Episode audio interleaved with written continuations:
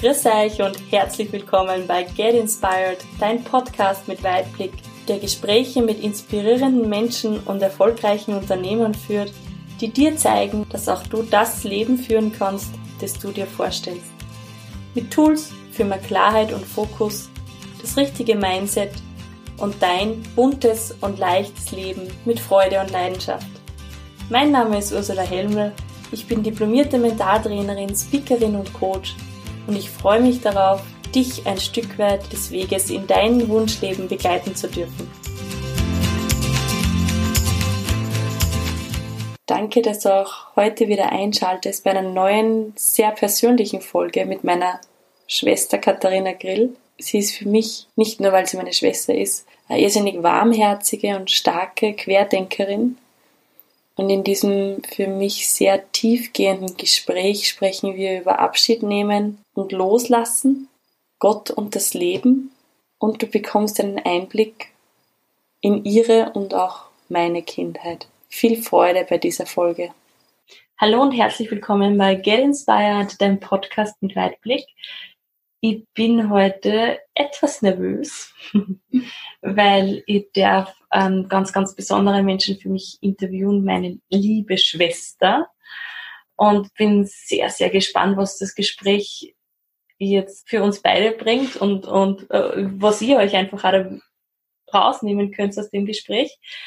Und ja, ich darf euch vorstellen, ich bin heute in der fränkischen Schweiz in Deutschland bei der Katharina Grill. Sie ist Trauerrednerin, Theologin, Komponistin, Chorleiterin, Mama von zwei unglaublich süßen Jungs.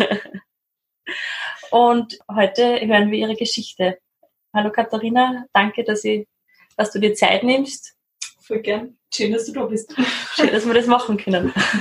Wie geht's da? Danke.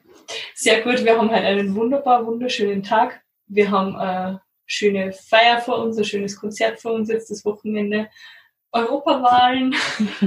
es geht mir gut. Es geht schon viel los, aber es, ja, was die gefallen. Nimm uns ein bisschen mit in deinen Alltag. Puh, mein Alltag, naja, derzeit ist äh, mein Alltag ziemlich viel Familie, ähm, weil unser kleiner Sohn jetzt das Wochenende fünf Monate alt wird. Das heißt, äh, der braucht noch ganz schön viel Mama und da bin ich einfach auch noch ganz schön viel dabei. Bei schon nebenbei einfach schaue, dass ich so gut wie möglich auch arbeiten kann, weil es einfach, ja, das, das ist was, das äh, liegt mir sehr am Herzen und das ist ja auch so eine, eine Sache, dieses Abschied nehmen. Da muss auch irgendwie die Chemie stimmen. Und wenn sich jetzt jemand vorstellen könnte, dass ich das für den Verstorbenen, diesen Abschied am besten gestalten könnte, dann schaue ja, dass das möglich gemacht wird. Nimm uns da vielleicht ein bisschen mit. Ich meine, freie Trauerrednerin ist jetzt vielleicht ein Berufsbild, das nicht jeder kennt von meinen Zuhörerinnen und Zuhörern. Was machst du? Genau, also das erste ist, ich mache keine Hochzeiten. Ich bin tatsächlich Trauerrednerin und keine Traurednerin. Das heißt, ich gestalte Abschiede. Mm, das kann eine Erdbestattung sein, das kann eine Urnenbeisetzung sein, das findet am Friedhof statt, im Friedwald oder wo auch immer ein dafür geeigneter Ort ist. Es gibt das Bestattungsgesetz in Deutschland, äh, wo sozusagen festgeschrieben steht, an welchen Orten bestattet werden darf. Aber es gibt da inzwischen auch schon eine größere Bandbreite als nur den örtlichen Friedhof. Es gibt auch Menschen, die sich halt dann einfach zum Beispiel, weil sie im Urlaub immer in der fränkischen Schweiz waren, ähm, hier gerne im Friedwald bestatten lassen möchten. Also ich habe dann auch tatsächlich Menschen aus ganz Deutschland hier bei mir, wo ich dann die Beerdigungen moderieren darf. Das heißt, Aber du bist Kopffahrer in dem Sinn. Nein. Ich kümmere mich sozusagen um die Menschen, die entweder von Kirche enttäuscht sind oder die nie einen kirchlichen Bezug gehabt haben oder die gerne hätten, dass es ein bisschen freier gestaltet wird. Also ähm, gerne spreche ich mir da auch mit den Kolleginnen und Kollegen aus den äh, Kirchen ab. Gibt es auch manchmal, dass man es einfach gemeinsam macht, dass man sozusagen das, ähm, das, den Ritus beibehält, beibehält, aber den Inhalt wird zum Beispiel ich äh, beisteuern. Also das ist auch möglich. Mhm. Genau, ich bin kein Pfarrer, ich bin äh, ursprünglich, habe Theologie studiert katholische Theologie studiert, habe dann auch einige Jahre im Erzbistum Bamberg als Pastoralreferentin gearbeitet und habe einfach gemerkt, dass äh, das für mich kein Ort ist, wo ich gut arbeiten kann. Genau, und habe dann für mich so den Entschluss gefasst und naja, gut, Entschluss, das ist so eine Sache, das war einfach ein langer, langer, langer, langer Prozess, auch ein sehr schmerzlicher Prozess, weil, ich meine, gerade Theologie studiert man ja nicht einfach nur, weil ansonsten nichts einfällt, mhm. sondern da ist auch, steckt da einfach sehr viel Herz dahinter und sehr viel Idealismus auch, auch für diese Kirche, für diese katholische Kirche. Aber ich habe einfach gemerkt, dass das Strukturen sind, die ähm, eigentlich das Menschsein und das Christsein und das den Nächsten sehen so behindern, dass ich da nicht gut arbeiten kann. Und es hat sich irgendwann dann einfach auch so sehr aufs Privatleben ausgewirkt, dass ich dann gesagt habe, okay, wie schaut's jetzt aus? Macht mir mein Job so viel Spaß, dass ich diese Einschränkungen im, im Privatleben gut mit mir vereinbaren kann? Oder ist der Job eigentlich so, dass ich sage, der strengt mich sehr an und ich habe auch kein Privatleben. Mhm. Äh, und es ist dann einfach tatsächlich so gewesen, dass wir, ich und mein Mann, unsere freie Zeit, gemeinsame freie Zeit so sehr planen haben müssen, wann wir uns sehen. Das, ist, äh, das war dann irgendwann so anstrengend, dass ich gesagt habe, so ist, wenn sie jetzt nichts tut, wenn ich jetzt nicht äh, die Chance kriege, tatsächlich ähm, so zu arbeiten, wie ich gern mich einbringen möchte für diese Kirche, dann ist es für mich vielleicht jetzt nicht der richtige Ort. Mhm. Aber das heißt, du bist logischerweise, muss man ja sein, ein gläubiger Mensch. Ja, bin ich. Bist du. Und der würde ich jetzt, jetzt gleich fragen, weil gerade momentan ist halt schon sehr viel im Umschwung, würde ich meinen. Also die katholische Kirche ist ja jetzt nicht der erste Anlauf, die erste Anlaufstelle von vielen, sondern es gibt ganz viele verschiedene andere Dinge. Wie siehst du das und für was, also wie, was ist für dich Glaube? Oder was ist dein Glaube? Was ist mein Glaube? Also ich bin schon sehr katholisch, muss ich zugeben. Wobei mein evangelischer Kollege ähm, damals immer mit dem habe ich sehr gut zusammengearbeitet. Das war immer so, er war fast ein bisschen katholischer wie ich und ich war fast ein bisschen evangelischer immer wie er. Wir haben uns das sehr gut ergänzt. Er hat sich so bei dieser Mariensache von gut auskennt und so. Das mhm. ist ja so gar nicht meine Art von Spiritualität. Und ja, also ich bin katholisch. Das bin ich. Und das wird auch nicht, das, das wird sich jetzt auch nicht ändern. Mhm. Aber ich ich habe gemerkt, dass es möglich ist, katholisch zu glauben, ohne den Riten und diesen Strukturen unbedingt hinterherzulaufen oder sich da einengen zu lassen. Das heißt, im Prinzip glaube ich katholisch, aber ohne Kirche. Okay. Wir versuchen das vielleicht zusammenfassen. das ist ein bisschen kompliziert. Na, gar nicht. Also verstehe, das heißt, du gehst dann nicht jeden Tag, äh, du gehst nicht jeden Sonntag in, in die Kirche. Na, geh nicht. Also geht schon allein jetzt die Kids nicht. Ich bin regelmäßig in der Kirche, bin auch bei uns da im Ort ehrenamtliche Organistin, wäre schlecht als recht. Aber was mir immer fehlt, ist der Inhalt. Also es ist so eine Eucharistiefeier, so eine, eine reiche Möglichkeit, das Leben der Menschen einzubringen. Und es wird so verschwendet. Jeden Sonntag wird diese Möglichkeit so verschwendet, die Menschen wirklich mitzunehmen und relevant zu sein für die Menschen und dort zu sein für die Menschen und einmal zu sagen, hallo, echt, so geht's dir jetzt gerade. Wahnsinn, ja? Und, und, und wie machst du das jetzt mit deinem Gott aus? Wie, wie, wie, was, stellen wir halt da jetzt einmal gemeinsam dafür ein, ja? Und es ist so ein, ein ritualisierter Glaube, der mir derzeit überhaupt nicht anspricht. Mhm. Überhaupt nicht. Und es gab halt so viele Möglichkeiten. Und das ist das, was mich dann eigentlich am meisten ärgert, ja, dass man es so wegwirft, weil man daran festhält, wie es angeblich sein muss. Aber es, das Lustige ist, es muss gar nicht so sein. Also siehst du das also, dass die katholische Kirche einfach in den letzten Jahren überhaupt nicht verändert. Also ist, für mich ist es halt immer so, ich denke mal, es verändert sich so viel in unserer Zeit. jeder muss, es verändert sich sowieso immer, weil Leben ist Veränderung. Und ich finde halt, dass die katholische Kirche das ein bisschen übersehen hat mit der Veränderung. Also die sind schon sehr starr in ihr, ihren Rahmen drinnen. Na ja, eigentlich gar nicht. Weil okay. es gab ein zweites Vatikanisches Konzil. Mhm. Und äh, das ist jetzt noch nicht so lang aus, zugegeben, ja, für, für katholische Kirchenbegriffe ist es noch nicht so lang aus, aber man hätte durchaus schon Zeit gehabt, die Reformen, die da angestoßen sind, äh, wirklich umzusetzen. Das Problem ist halt, erstens ist, also katholische Kirche ist ja immer so, wir gehen von unserer mitteleuropäischen Sicht aus, ja.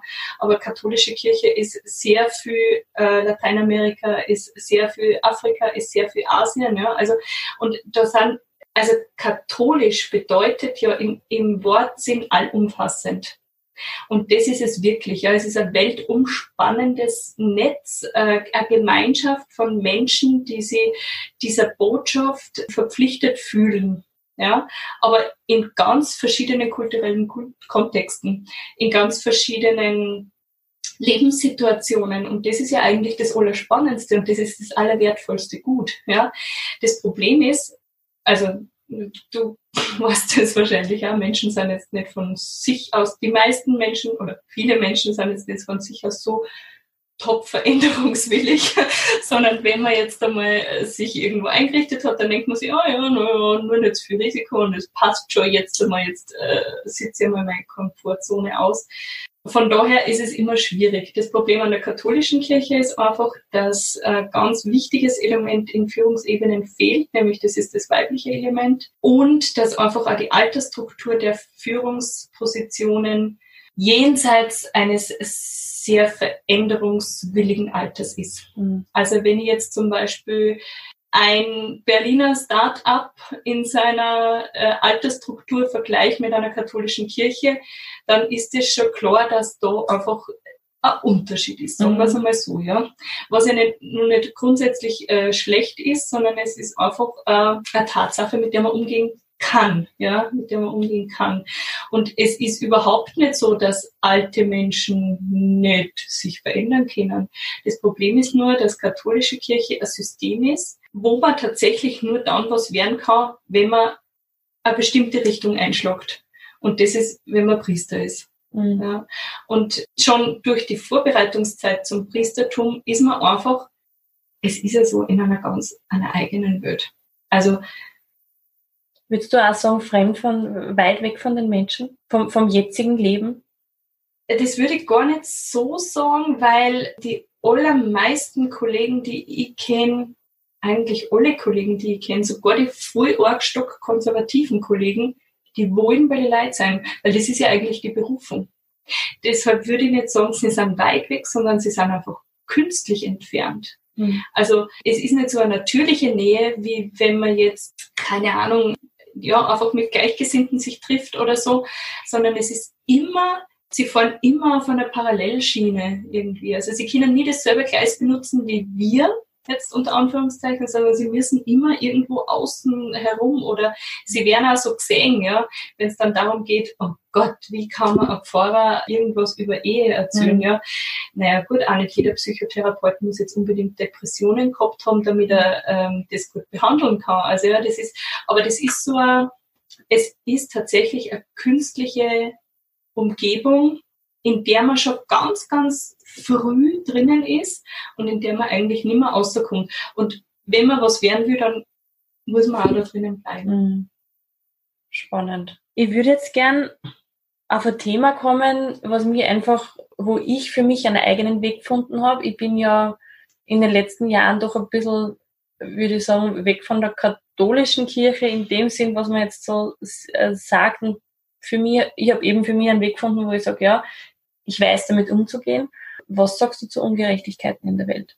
Wo ist da Gott? Die gute alte theologische Theodiziefrage, gell? wo ist Gott im Leid? Es ist ganz schwierig zu beantworten, weil es immer so klingt, als würde man vertröstet werden.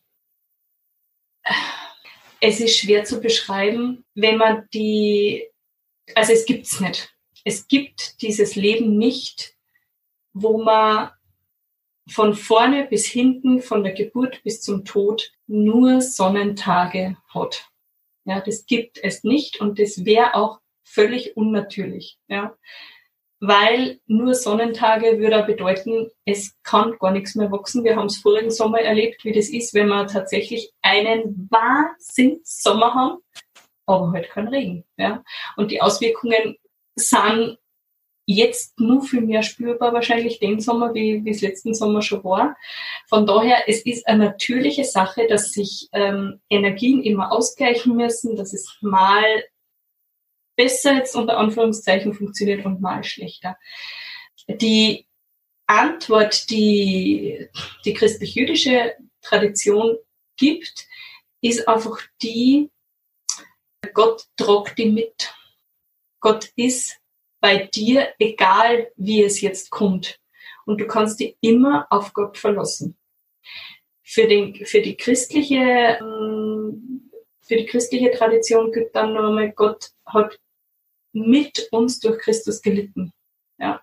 Also Gott weiß, unter Anführungszeichen, ja, weiß ganz genau, wie sie das Leiden anfühlt. Und dadurch, dass er so tief heruntergestiegen ist zu uns und in unser menschliches Mitleiden, ist es für uns leichter, das anzunehmen.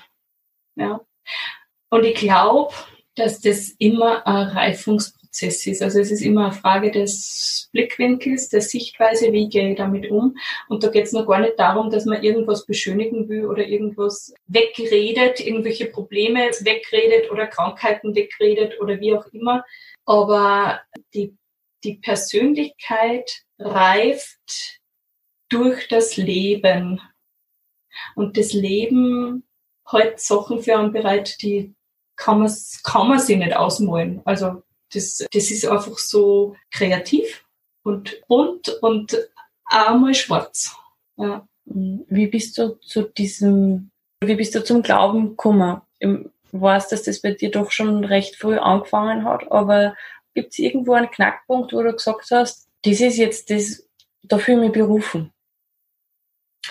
Also bei mir war es so, dass ich relativ früh sehr viel Verantwortung zutraut gekriegt habe in der katholischen Kirche von unserem damaligen Pfarrer. Wie war denn das eigentlich? Warte mal.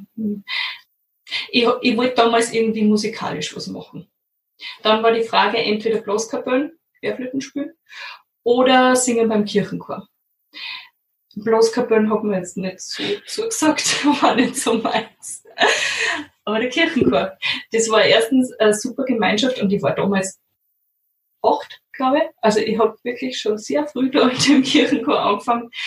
Es war eine super Gemeinschaft. Ich habe mich da nie irgendwie ähm, um irgendwas kümmern müssen. Ich bin da so aufgenommen worden und das war so, äh, das war wirklich so eine Art Familie.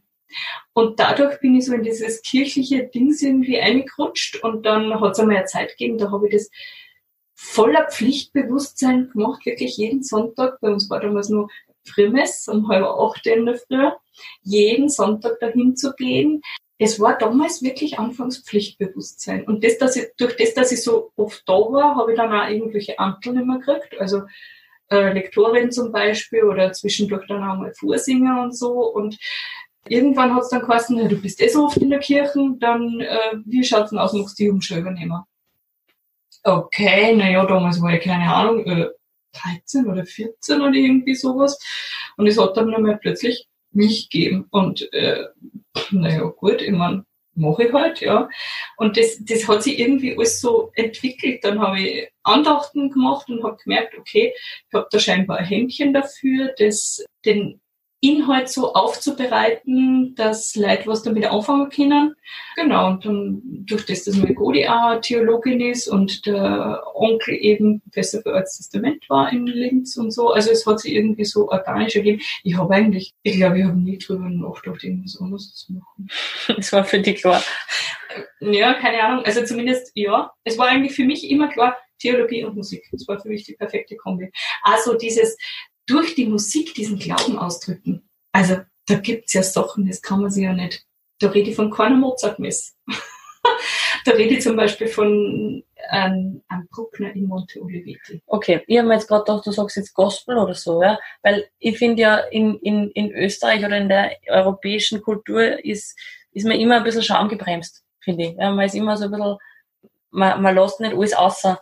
Aber wenn du so ein Gospelchor dir anschaust, das war für mich immer so, wenn ich denke, da stehen dann und die haben da Spaß und die haben Freude und die, die, die haben Lebensfreude und glauben an Gott und das ist für mich das, was bei uns zum Beispiel fehlt. Oder wie siehst du das? Naja, was heißt fehlt? Es ist einfach eine andere Kultur. Mhm. Ja, das ist, das habe ich auch jetzt so gemerkt. Ähm, ich bin ja von Österreich nach Deutschland gezogen. Ich habe äh, dieselbe Religion wie die allermeisten Menschen da. Ich habe, ich sprich dieselbe, naja gut, nicht ganz, aber ich kann mich sehr gut verständlich machen und ich werde auch meistens verstanden. Ja. Ich bin europäische äh, äh, Bürgerin eines europäischen Landes im Ausland sozusagen, aber es ist trotzdem was anderes. Mhm. Ja, es ist, also man glaubt es kaum, wie viel äh, Unterschied doch diese 400 Kilometer zum Beispiel schon machen. Ja. Und das ist nicht besser oder schlechter, das ist halt einfach anders. Mhm. Ja. Was ich immer ein wenig gewöhnungsbedürftig finde, ist dann einfach, wenn man als, als Europäer oder als jemand, der es tatsächlich nicht so gespürt, sich das dann anlernt. Mhm. Also das sind dann die Gospelchöre, wo man dann sich denkt, oh, ja, habt's eh schon gesungen, gell? Mhm. Und einstudiert habt ihr es auch nur, dass auf drei und auf vier und im nächsten Tag auf 27 klatschen müsst. Ja? Mhm. Also das finde ich, das finde ich dann anstrengend. Wenn das gefüllt ist inhaltlich, und das ist eigentlich, glaube ich, das Allerwichtigste immer, dass man Inhalt hat. Dass man nicht nur die Form hat, sondern dass man den Inhalt hat. Das ist genauso wie wenn du ein, ein Stück einübst mit dem Chor, die Arbeit hört nicht dort auf, wo jeder seine Noten kann, sondern das ist die Grundvoraussetzung. Und dann kann die Musik gemacht werden.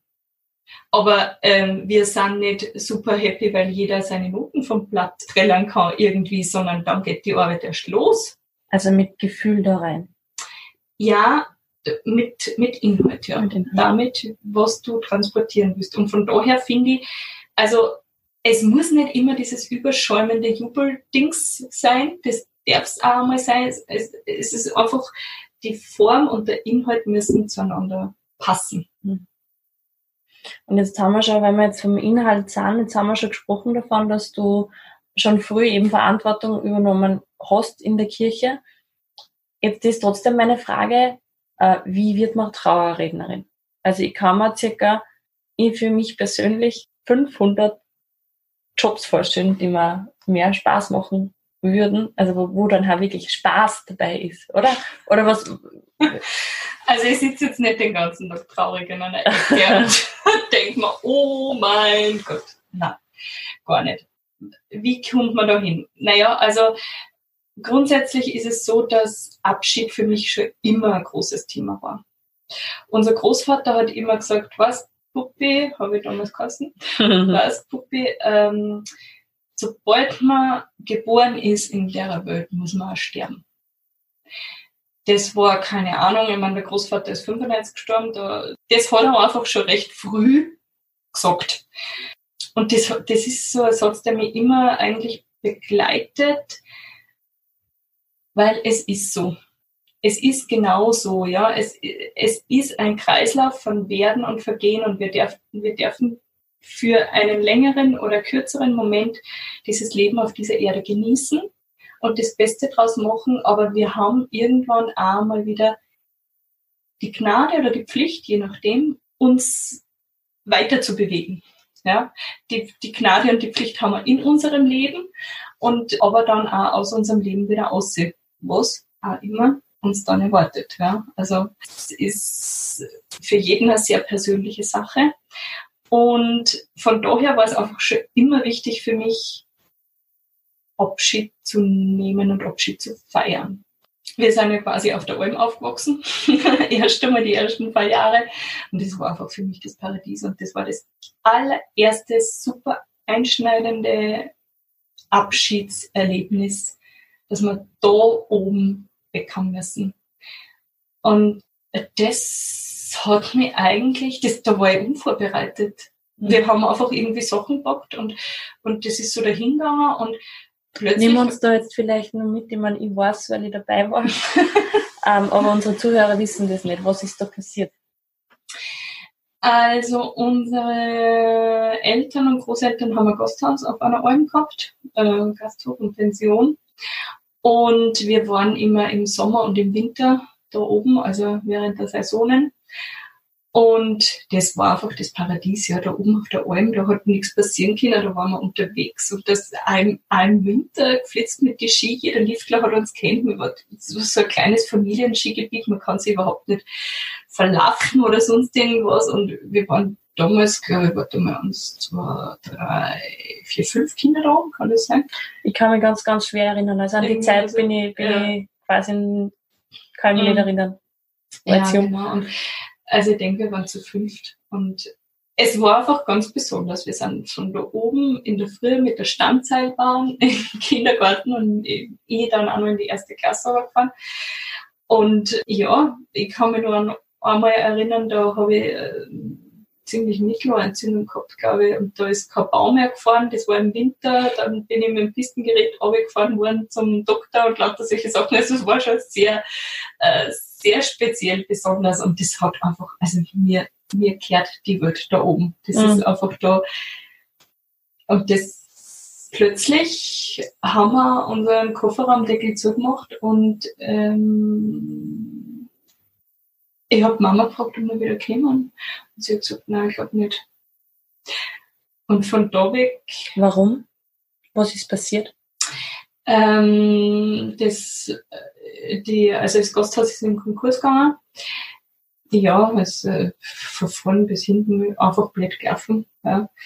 Und ähm, ist dann eben verkauft worden. Das heißt, da sind wir dann, kann ich ja sagen, wir sind gemeinsam dann runter. Ja, genau. Und das war eben die, die erste Geschichte, wo du sagst, das war ein, ein schwerer Abschied dann. Ja, sehr schwer sehr, sehr schwer. Und gleichzeitig aber so, dass ich mir gedacht habe, das passiert mir nie wieder. Sowas passiert mir nicht mehr. Das hast du gedacht mit, wie alt warst du da? Sechs, sieben? Sechs, glaube ich, ja. ja sechs. Was passiert dann immer? Dass ich so unvorbereitet drauf bin. Dass, dass ich einfach so dahin tue und das als selbstverständlich nehme, was, was mir so viel bedeutet und so viel gibt und nicht darauf vorbereitet bin, dass es ein Ende haben kann. Das heißt jetzt gar nicht, dass ich äh, ständig an das Ende immer denke, aber dass ich mir einfach das Jetzt mehr bewusst bin. Und ja, hat auch Auswirkungen einfach auf die Art und Weise, wie ich auch jetzt mit meinen Kindern umgehe, mit Abschied. Ja? Also ich würde niemals aus dem Haus gehen zum Beispiel oder mich davon stehlen, weil es da Tränen geben kommt oder so irgendwas. Gar nicht, das, das gehört dazu, das muss man integrieren können in sein Leben. Viel schlimmer ist es, wenn man nicht darauf vorbereitet ist und es passiert dann vielleicht irgendwas und ich komme nicht mehr zurück. Das wäre mhm. nur viel, viel, viel, viel schlimmer. Genau, und dieser Abschied hat für mich einfach damals bedeutet, alles hat ein Ende. Ja? Und ich möchte aber das Ende nicht so abrupt haben. Also es ist immer abrupt natürlich, wenn zum Beispiel auch jemand stirbt, aber dabei darf es nicht bleiben, sondern es muss einen Rahmen haben. Es muss einen Rahmen haben und es muss das, was davor war, nur mehr wertgeschätzt werden.